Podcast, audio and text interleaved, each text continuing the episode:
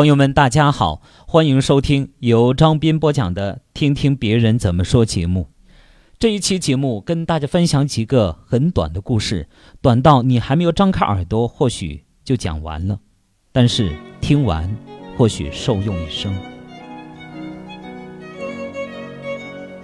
刚刚在电梯间看见一小孩在吃雪糕，出于关心，顺口告诉他：“这么凉的天，会吃坏身体的。”小孩告诉我，他的奶奶活了一百零三岁。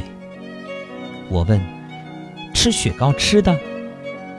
他说：“不是，我奶奶从来不管闲事。”多么深刻！现在终于知道自己为什么衰老的这么快了，瞎操心操的。现在的骗子真多。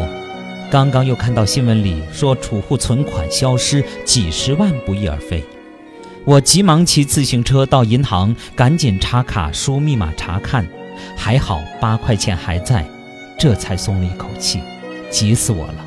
以后再也不看新闻了，心好累。走出银行心更累了，因为银行的八块钱还在，自行车却不见了。大妈早上去广场散步。看到有个老头拿着海绵笔在地上写大字，忍不住地凑上去看。老头看了大妈一眼，提笔写了个“滚”字。大妈心想：看一下至于吗？老头又看大妈一眼，又写个“滚”字。大妈再也忍不住了，上去一脚将老头踢倒在地。警察来了，问咋回事？老头委屈地说。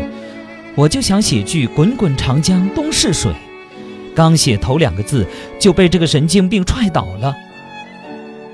所以呀，朋友们，凡事别急。一位姑娘上了高铁，见自己的座位上坐着一个男士，她核对自己的票，客气地说：“先生，您坐错位置了吧？”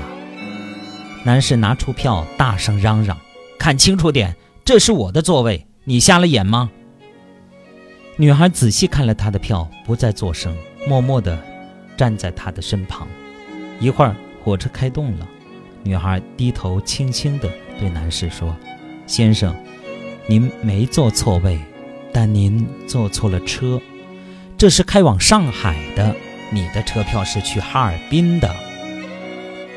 有一种忍让，叫做让你后悔都来不及。”如果嚎叫能解决问题，驴早就统治了世界了。